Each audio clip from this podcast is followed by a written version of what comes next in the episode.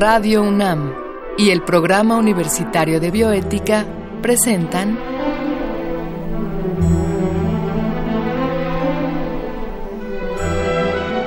El Árbol de las Ideas. Arte, ciencia y filosofía para la vida. Con Paulina Rivero Weber.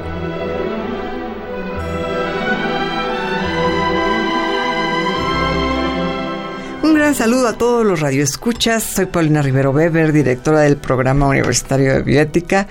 Y esta ocasión hemos logrado que regrese aquí a la cabina el doctor Alejandro Frank, quien nos había prometido eh, una plática nueva sobre un tema que creo que para todos ustedes va a ser muy grato. Esto es sobre aquello que somos como seres humanos, pero desde el punto de vista de la complejidad Ustedes saben que él es el director del Centro de la Complejidad en la universidad. Entonces, previamente vamos a escuchar, como siempre, una cápsula que el Programa Universitario de Bioética y Radio UNAM han preparado para esta ocasión.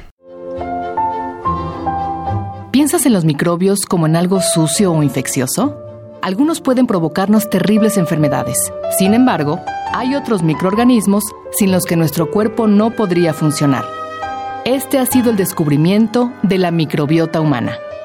Por increíble que parezca, nuestra piel, manos, boca, saliva, axilas y sobre todo el intestino se encuentran colonizados por millones de bacterias, virus, hongos y arqueas.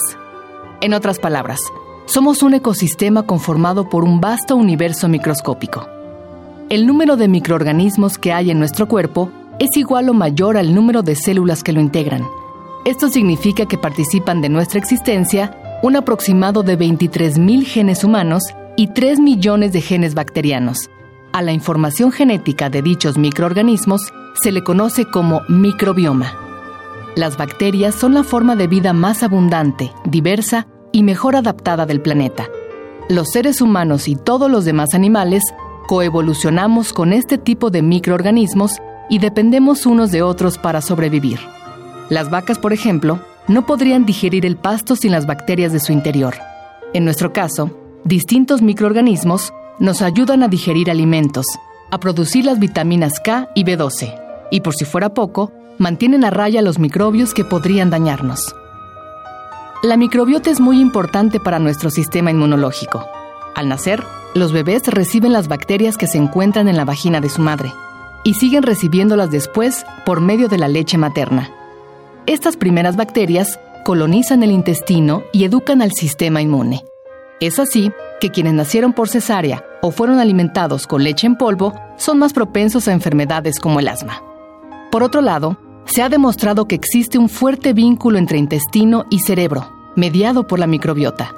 Las bacterias intestinales producen compuestos como la serotonina y la melatonina, que transmiten señales a nuestro cerebro.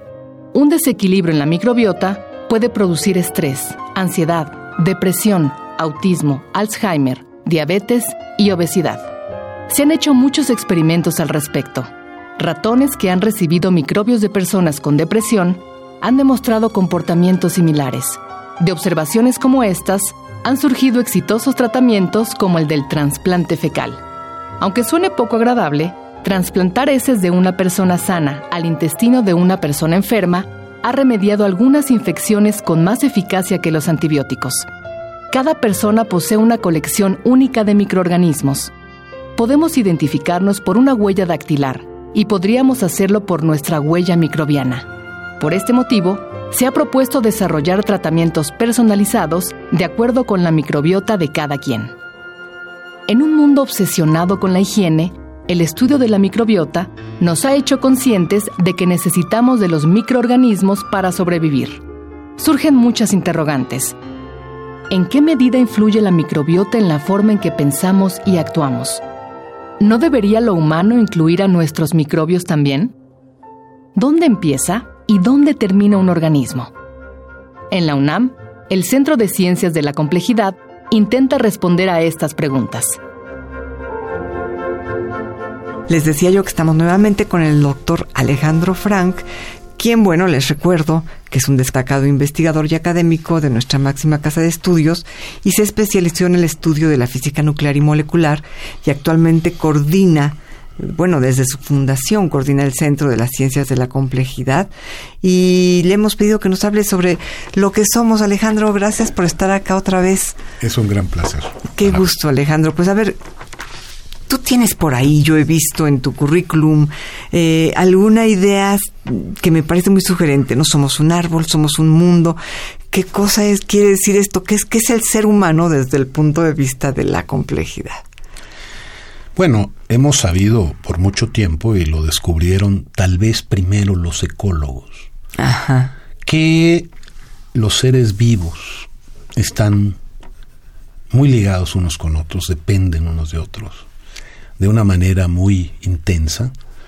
Eh, por supuesto lo vemos en la sociología humana, lo vemos en el mundo actual, pero eh, en los años recientes, vamos a decir, del siglo XXI, hemos hecho un descubrimiento eh, extraordinario. Aparte de la complejidad innata que ya conocíamos del ser humano, es decir, somos un ser multicelular complejo, ya hablamos en la otra ocasión de la complejidad, en donde nuestros órganos, nuestro cerebro maravilloso, están en, eh, eh, aún no entendemos a, qué profundidad están ligados unos con otros, nuestra salud, etc. Pero creíamos que nos estábamos acercando a entender esta complejidad interior. Déjame ponerla así. Complejidad interior. Interior nuestra.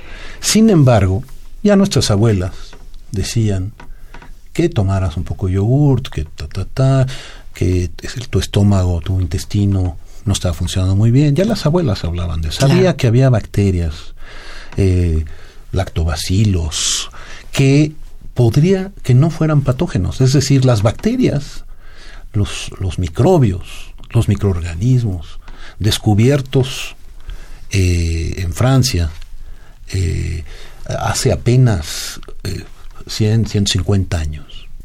Los calificamos desde entonces como nuestros enemigos. Nuestros enemigos, los patógenos, lávate las manos.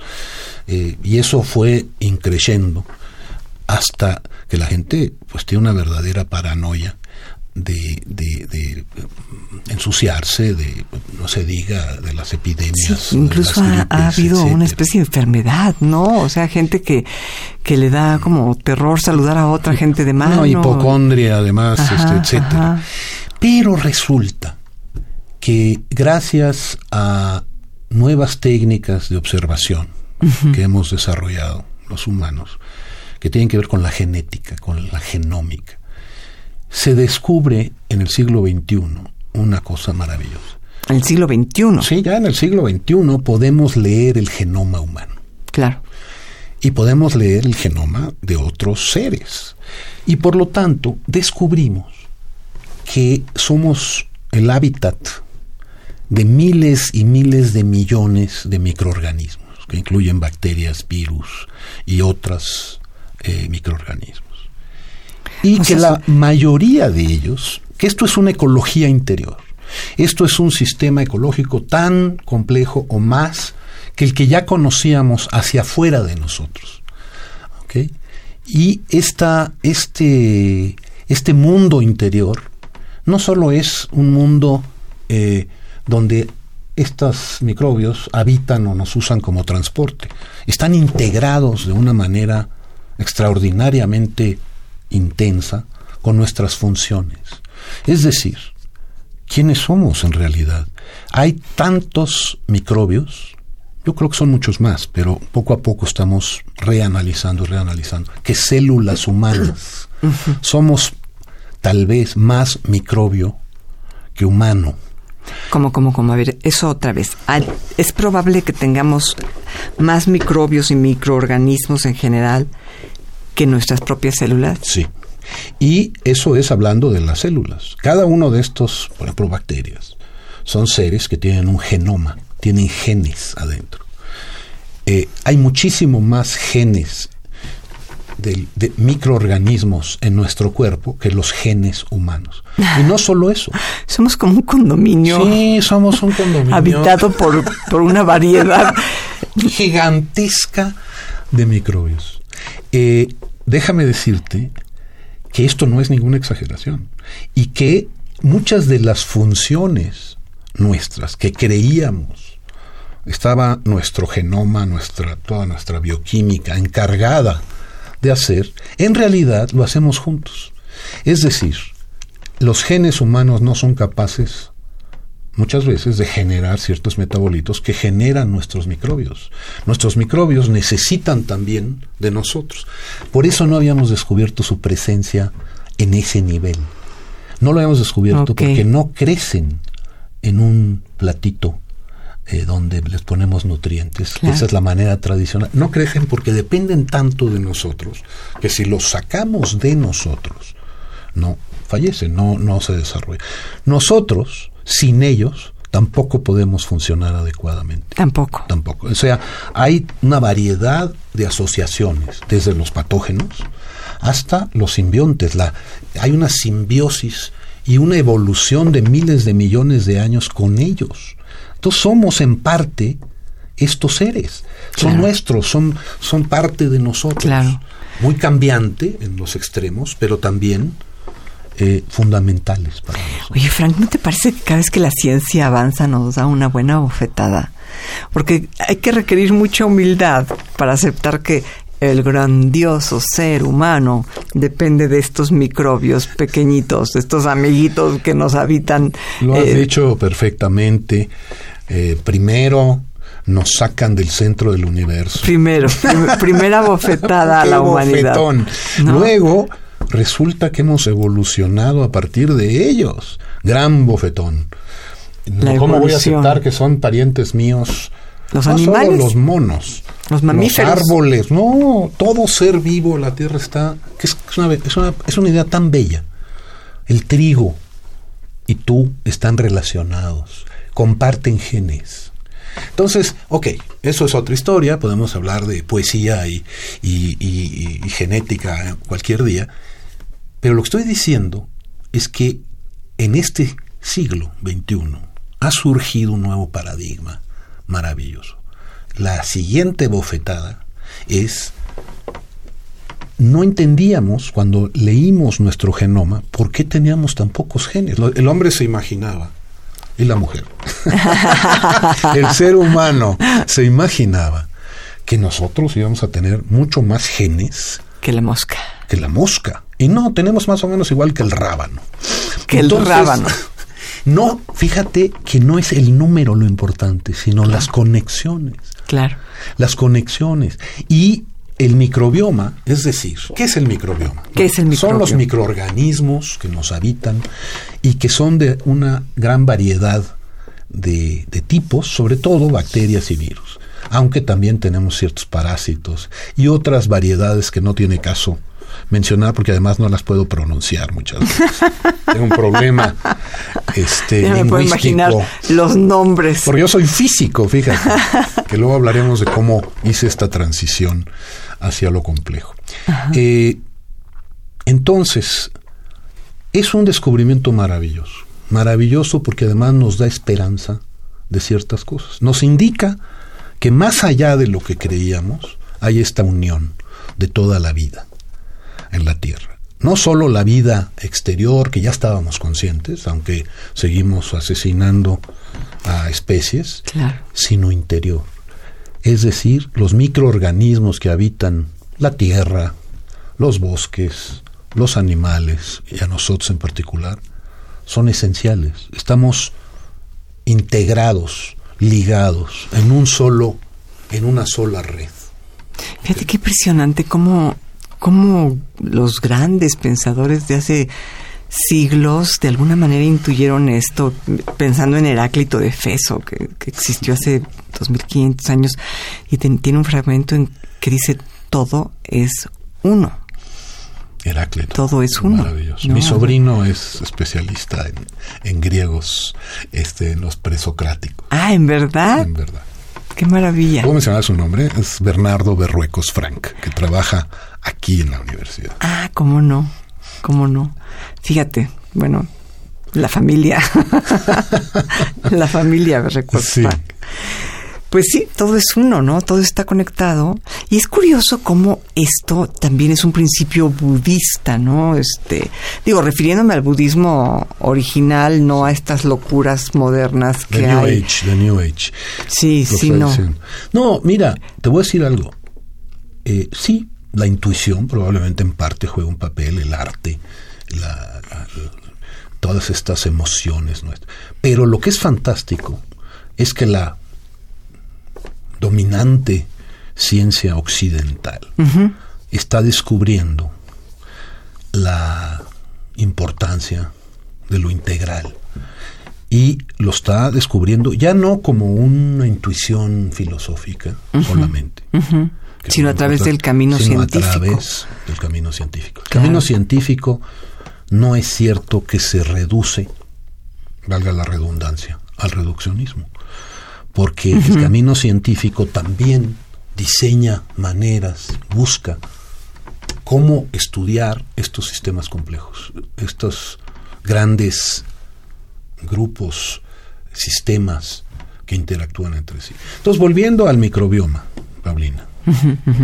es una cosa maravillosa, a mucha gente le da un poco de pues de terror de pensar que estamos que somos esta enorme eh, constelación, sistema que nos obliga inclusive, tú que eres filósofa, a, a pensar qué es yo y qué es no yo.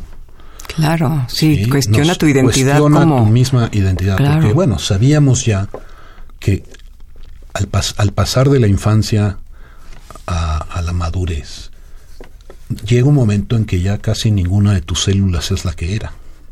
Claro, Sin embargo, claro, sigue siendo tú. claro. Y ahora hay un factor más. Y es un factor vital para la medicina. no es solo un asunto de conciencia o de filosofía. Es un asunto práctico de gran importancia porque resulta que para analizar cualquier enfermedad se está empezando, lleva algunos años, a ver que es necesario analizar el sistema. A veces están enfermos tus microbios. Tus microbios necesitan equilibrarse. Es como un bosque, Wow.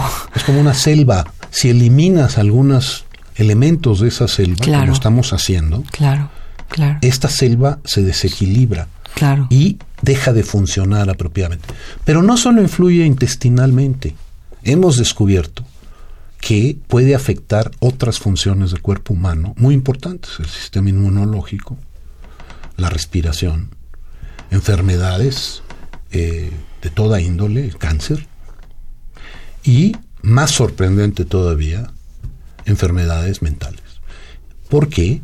Porque, insisto, somos un sistema bioquímico integrado con estos microorganismos y si estos microorganismos por alguna razón u otra no están, porque los hemos hemos hecho extinciones internas de Eh, También ha habido extensión al interior del cuerpo humano. Exactamente. Especies que se han extinto en nuestro es. cuerpo. Entonces, no es que esas especies hicieran que tú pensaras, no, no estoy diciendo eso, sino que están en el circuito, están en la red que produce tu funcionamiento mental, tu funcionamiento físico, tu funcionamiento general. Y de estas especies que se pueden extinguir o que se han extinguido en algunos cuerpos humanos, este, ¿nos podrías dar algún ejemplo para tener un poco más de dónde Sí. asirnos? Sí, déjame hablar entonces de algo mucho más claro para la gente. El Parque Nacional de Yellowstone en Estados Unidos. O sea, qué brinco pegó el doctor Frank. Pero eh, es exacto el, el- el ejemplo. Eh, a principios del siglo XX, poco antes, eh, este hermosísimo Parque Nacional que yo conozco eh, fue invadido en sus, bueno, en sus fronteras por seres humanos, granjeros, con vacas, con borregos. Este sistema ecológico hermosísimo, habitado por alces, osos, lobos, conejos, Sí, pájaros, etcétera. Los lobos, viendo que el menú había aumentado, pues empezaron a atacar a el ganado de estos hombres que estaban en las Orillas. en las orillas. ¿Qué hizo el hombre? Lo que hace siempre. Matarlos. Matarlos. Entonces salieron y extinguieron a los lobos. Lo que sucedió después es tan interesante y tan educativo que vale la pena estudiarlo. Eh, muchas especies crecieron desmesuradamente al no tener depredadores. Los alces en particular. Se comieron la hierba de una manera excesiva. Crecieron diez veces, lo que tú quieras, hasta los ríos se movieron. ¿Cómo que los ríos se movieron? Sí, porque los arbustos que sostienen las orillas de los ríos dejaron de existir. Dejaron de existir. Las aves dejaron de anidar. Eh, se volvió un desastre, que es más o menos lo que el hombre le está haciendo al ecosistema Tierra. Es, un buen ejemplo. Claro. Eh, un, un, ejemplo en una zona localizada. Claro. ¿Cómo lo arreglaron? Volvieron a meter a los lobos. Claro. Algunos científicos, yo quiero mucho a los científicos, vieron esto y dijeron, regresad a los lobos. Y hoy en día, de nuevo, es un sistema ecológico equilibrado. Por ahí hay una frase que dice cómo los lobos pueden cambiar el curso de los ríos. Es ¿no? esto, es esto. Entonces les pueden regresar su curso al... A los ríos. Los ríos regresaron a sus cursos. Las, las aves volvieron a anidar. Eh, ¿Qué te quiero decir con esto? Que también nosotros tenemos este sistema. Claro, tenemos nuestros lobos, nuestros ríos, nuestros alces. De nuestros alces, nuestros conejos. Pero déjame explicarte entonces algo más. Eh, aparentemente, y hay muchas posibles causas, el uso excesivo de antibióticos en los alimentos han llevado a la desaparición, al desequilibrio ecológico interno nuestro. Al desequilibrio ecológico interno. Así es. Entonces, le llamas, se llama técnicamente disbiosis.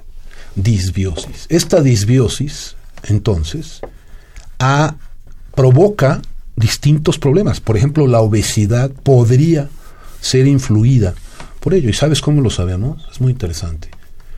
Cuando las gallinas, déjame ponerte el ejemplo del pollo. Eh, antes estaban en su gallinero, muy contentos, corriendo alrededor, con fines no muy buenos para los pollos, pero tenían una vida relativamente sana. Se industrializa el pollo. Entonces los hacinan en un lugar a cientos de miles de pollos, unos arriba de otros. Viene una infección y esta se vuelve una epidemia. Entonces, sabiamente, como somos los seres humanos, empiezan a alimentar a los pollos con antibióticos. Entonces resuelven el problema dejan de, existir estas, estas eh, epidemias, pero además encuentran una cereza en el pastel. Descubren los empresarios del pollo que el pollo pasó de un kilo a kilo y medio. Engordaban los pollos. ¿Por qué? Porque su sistema intestinal dejó de estar equilibrado. Y esos mismos pollos no los comemos nosotros. Qué Y entonces es posible, si no probable, que esta disbiosis generalizada que existe adentro de nosotros y afuera de nosotros, por esta, le estoy llamando disbiosis a lo que es el desequilibrio ecológico dentro y fuera. claro. Imagínate eh, estos desequilibrios ecológicos internos son posiblemente los principales causantes de muchas de las problemáticas nuevas que hemos visto, las alergias, rarísimas alergias que han surgido muchas variedades microbianas han perdido su diversidad. También podemos hablar de diversidad interior. Esto parecería, por un lado, trágico, el que no solo estemos afectando nuestro medio ambiente exterior, sino el interior, pero por otro nos da cierta esperanza, porque es posible afectarlo, regresar a los lobos. ¿Me claro. Eh, no quiero entrar en muchos detalles de cómo se hace, pero se llama trasplante fecal. Y todavía estamos en la superficie del, iceberg, la punta, entendiendo esto. Pero ya se hace. Ya se empieza a reestablecer el equilibrio ecológico interior de las personas y se está logrando incidir sobre enfermedades que parecían incurables. A, un conjunto de microorganismos que uno que una persona ha perdido quizá por exceso de antibióticos o por X razones, eh, o por comer mucha carne que ha recibido muchos antibióticos, etcétera, eh, se le puede regresar e, e, esa biodiversidad microscópica perdida. Hay un caso muy, muy, muy interesante. Eh, otro de las... Siempre hay estas dualidades, ¿no? Los antibióticos han sido una bendición para la humanidad. Nos han salvado de terribles eh, enfermedades. Al mismo tiempo han tenido efectos negativos. Claro. Eh, uno de ellos es posiblemente este. Hay un caso. Se generan con los antibióticos bacterias resistentes a los Claro. Y eso se entiende perfectamente. Matas a las a las susceptibles, quedan las resistentes, crecen. Es un proceso de evolución. de otra manera, es el proceso clarísimo. Entonces hay, por ejemplo, una bacteria muy famosa hoy en día que se llama Clostridium difficile el apellido lo dice todo, mm. que es resistente prácticamente a todos los antibióticos conocidos. Bueno, han intentado entonces restablecer el equilibrio interno a través de transferencias fecales y el éxito es de más del 90%. Qué barbaridad. Es decir, es como regresar el equilibrio de Yellowstone. Estos patógenos, el clostridium, lo tienes tú, lo tengo yo, pero está en su nicho.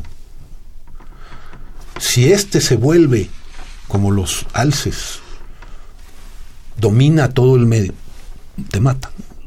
Entonces lo regresan a su nicho y ha sido una bendición nueva eh, para controlar a estas a través del control del equilibrio, interno. Así es. Frank, pues qué interesante, caray, en verdad. Cómo lamento que se nos acabe el tiempo porque es apasionante todo esto que nos cuentas. Gracias por estar acá nuevamente y muchas gracias. Muchísimas gracias, Paulina. Muchas gracias. Y bueno, pues quisiera agradecerle nuevamente a Marco Lubián su producción, a Susana Trejo su eh, control técnico del programa y escuchamos como siempre la voz de Gisela Ramírez en las cápsulas cuyo guion contó con la adaptación de Andrea González a textos originales de Diego Dionisio Hernández. Se despide de ustedes su servidora Paulina Rivero Weber.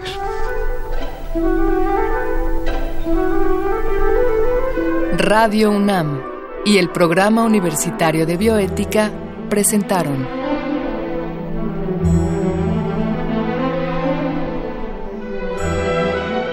El árbol de las ideas. Arte, ciencia y filosofía para la vida. Con Paulina Rivero Weber.